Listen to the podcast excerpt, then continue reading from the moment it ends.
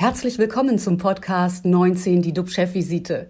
DUB-Unternehmerverleger Jens de Boer und der Chef der Essener Uniklinik, Professor Jochen Werner, reden Tacheles über Corona, Medizin und Wirtschaft. Immer 19 Minuten, immer mit einem Gast.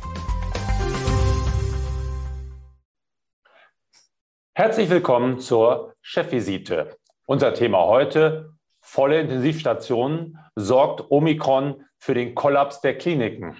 Wie immer mit an Bord mein Kollege und Experte Professor Dr. Jochen Werner, Chef der Uniklinik in Essen. Moin, moin, lieber Jochen.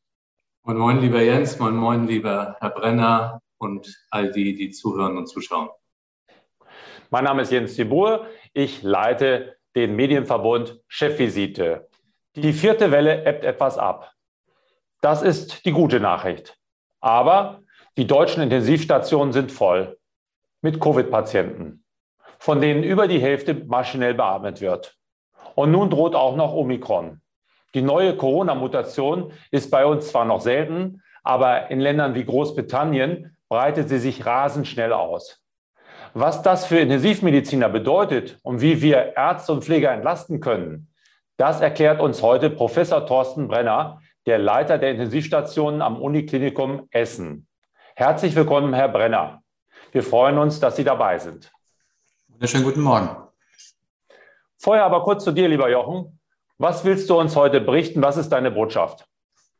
Ja, heute, wie auch eigentlich schon in den letzten Tagen, befassen wir uns ja alle mit diesem großen Thema Boostern. Und äh, dann geht es um den Zeitpunkt dieser dritten Impfung. Und ich frage mich immer wieder, warum wir es in Deutschland nicht hinbekommen, wirklich einheitliche Regeln aufzustellen. Die Bundesländer sind ganz unterschiedlich. Wir finden alle möglichen Zeitpunkte für die Empfehlung dieser Drittimpfung.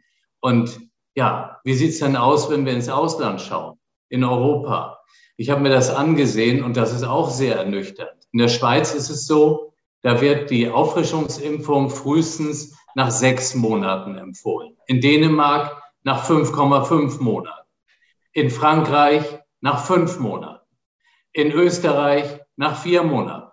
In Großbritannien frühestens nach drei Monaten. Und es zeigt doch, wir haben dort keine einheitliche Linie. Und ich glaube einfach, dass das gerade bei einer Pandemiebewältigung schlecht ist. Und warum ist das so? Es liegt, glaube ich, nicht an den Wissenschaftlern. Die Wissenschaftler aber, und zwar international, die müssen in einem Konsens solche Themen festlegen.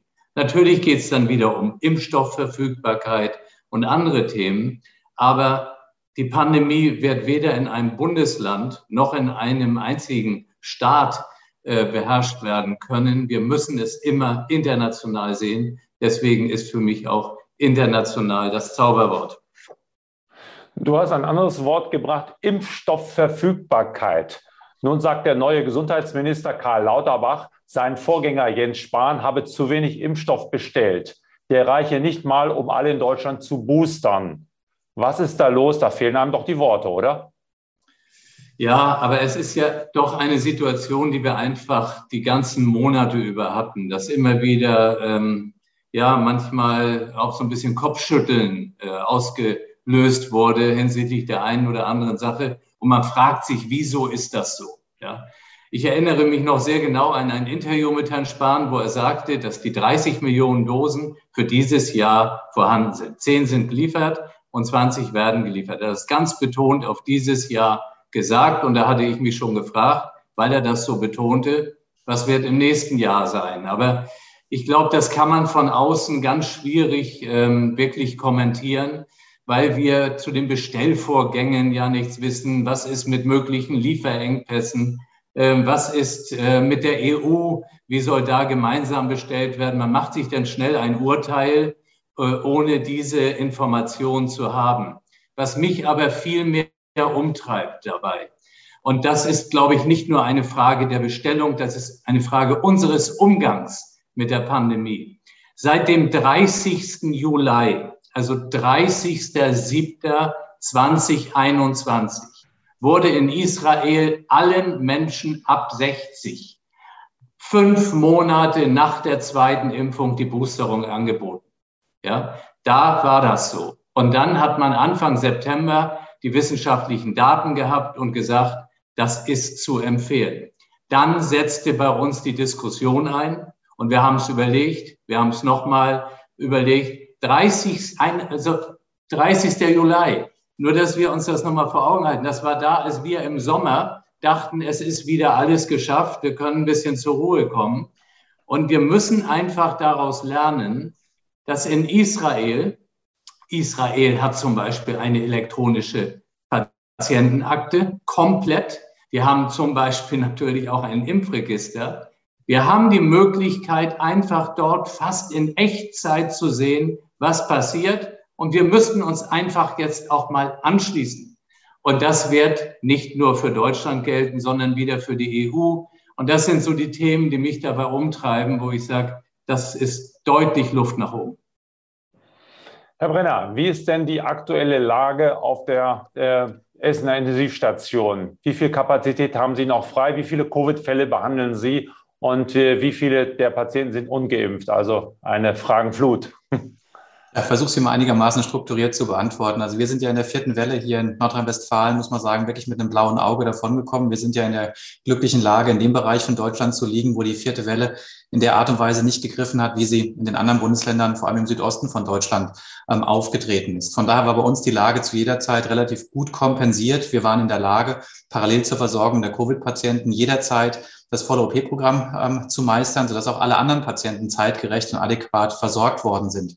Das, was uns ja während der zweiten oder dritten Welle wirklich sehr große Probleme gemacht hat, dass wir, wie gesagt, andere Patienten hinter die Covid-Patienten anstellen mussten, was natürlich für keinen Patienten wirklich gut ist. Und das haben wir jetzt hier in der vierten Welle bei uns in der NRW, glaube ich, sehr gut hinbekommen. Die aktuelle Situation ist so, dass wir auch nach wie vor sehr kompensiert sind. Wir haben jetzt bei uns am Standort insgesamt 63 Covid-Patienten in stationäre Behandlung. Davon sind insgesamt 22 Patienten intensivpflichtig. Das heißt, ungefähr ein Drittel der Patienten, die wir versorgen, sind intensivpflichtig. Bei uns auf den Stationen sind wirklich kritisch erkrankt. Ähm, es war zu Beginn der vierten Welle etwas verschoben, das Verhältnis. Da hatten wir ungefähr die Hälfte aller Patienten waren Intensivpatienten. Jetzt, wie gesagt, nimmt auch der normalstationäre Bereich wieder zu, dass ungefähr ein Drittel unserer Patienten Intensivpatienten sind.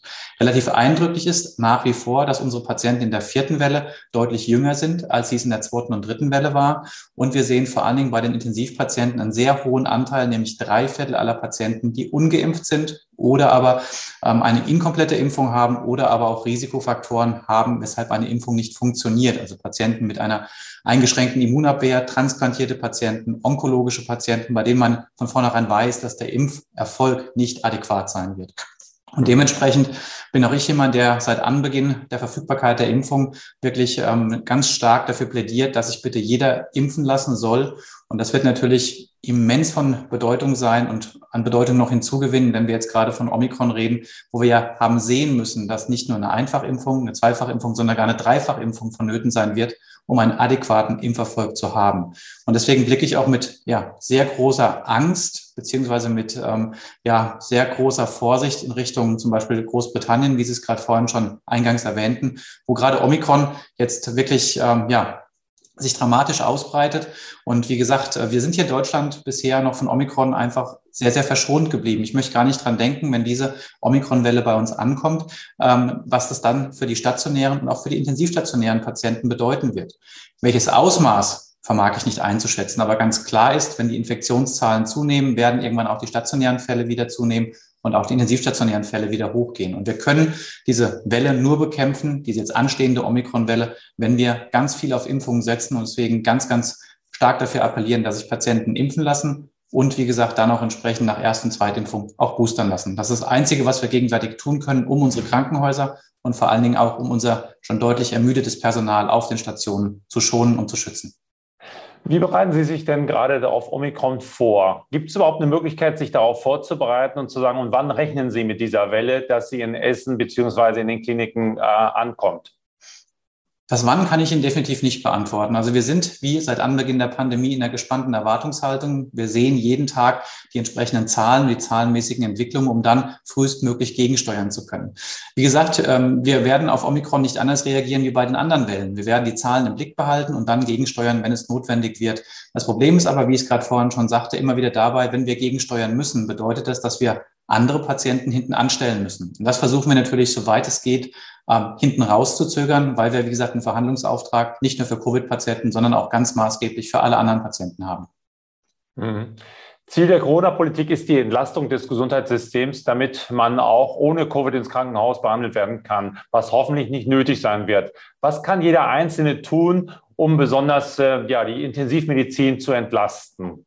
Ja, der Appell, den ich gerade eben im Prinzip schon ähm, ja, versucht habe, an den Mann zu bringen, kann ich da nur noch mal wiederholen. Impfen, impfen, impfen. Und gerade jetzt im Zuge der anstehenden Weihnachts- und Urlaubszeit Kontakte, so gut es geht, auch wenn es einem wirklich schwer fällt, diese Kontakte zu beschränken und eine 2G-Plus-Regel ganz hart umzusetzen. Das heißt, wenn man seine Verwandten und Bekannten sehen möchte, da spricht ja, glaube ich, per se nichts dagegen. Schauen Sie darauf, dass wirklich alle geimpft sind, dass man Kontakte zu Ungeimpften vermeidet und wenn man sich trifft, dann, wie gesagt, im Geimpften und am besten auch zusätzlich noch getesteten Status im Sinne von einem 2G-Plus. Das wäre mein Appell in der Kombination aus Impfung plus entsprechender Testung, gerade für die jetzt anstehende Weihnachts- und Urlaubszeit.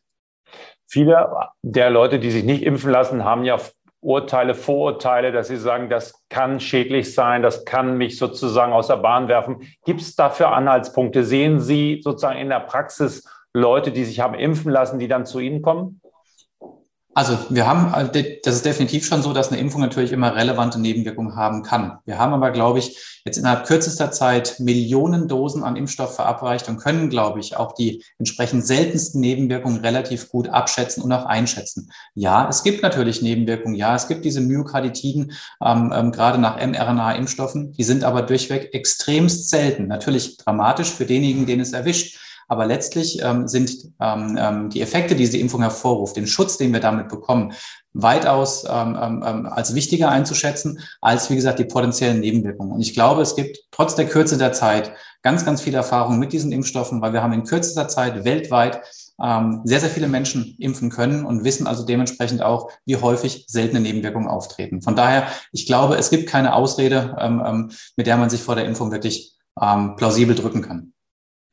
Jochen, nochmal zu dir. Äh, bereitet ihr euch von der Klinik äh, insgesamt auf Omikron irgendwie vor? Kann man da sich darauf vorbereiten? Also ähm, das, was Professor Brenner gesagt hat, äh, kann ich ja alles nur bestätigen. Wir lassen die Zahlen immer wieder reflektieren. Wir sind ja nicht untrainiert. Alle Mitarbeitenden hier haben den Beginn erlebt, haben Alpha erlebt, haben Delta erlebt und werden Omikron erleben und ähm, aber aus einer ganz anderen Situation heraus als Geimpfte eben, ja, und nicht wie es zuerst war als Ungeimpfte. Das hat mich immer sehr beunruhigt und deswegen glaube ich, ähm, wir werden das genau so sehen. Wir müssen aus dem Ausland lernen. Wir müssen in diesem Fall aus Großbritannien lernen. Wir müssen sehen, in Dänemark äh, geht es genauso los und es wird natürlich in Deutschland äh, genauso weitergehen, äh, wie auch immer. Ich fand eins gerade noch äh, wirklich gut, was äh, Professor Brenner sagte. Das ist diese Seltenheit von Begleitreaktionen, von Nebenwirkungen. Ähm, aber der Mensch tickt so. Da ist ein Fall von einer Myokarditis. Dieser Fall wird dann über Facebook mitgeteilt. Und auf der anderen Seite wird vergessen mitzuteilen, wie vielen Menschen man schwerstes Leid durch die Impfung eben erspart hat. Und äh, da tragen leider die sozialen Medien zu einer ganz unguten ähm, Verbreitung bei. Mhm. Deswegen sind wir da, um einfach Orientierung zu geben. Vielen Dank für die spannenden Infos, Professor Brenner, und selbstverständlich auch dir, lieber Jochen. Vielen Dank für deine Einschätzung. Für heute sind wir schon wieder durch, aber wir kommen morgen zurück, liebe Zuschauer, und halten Sie dann auf den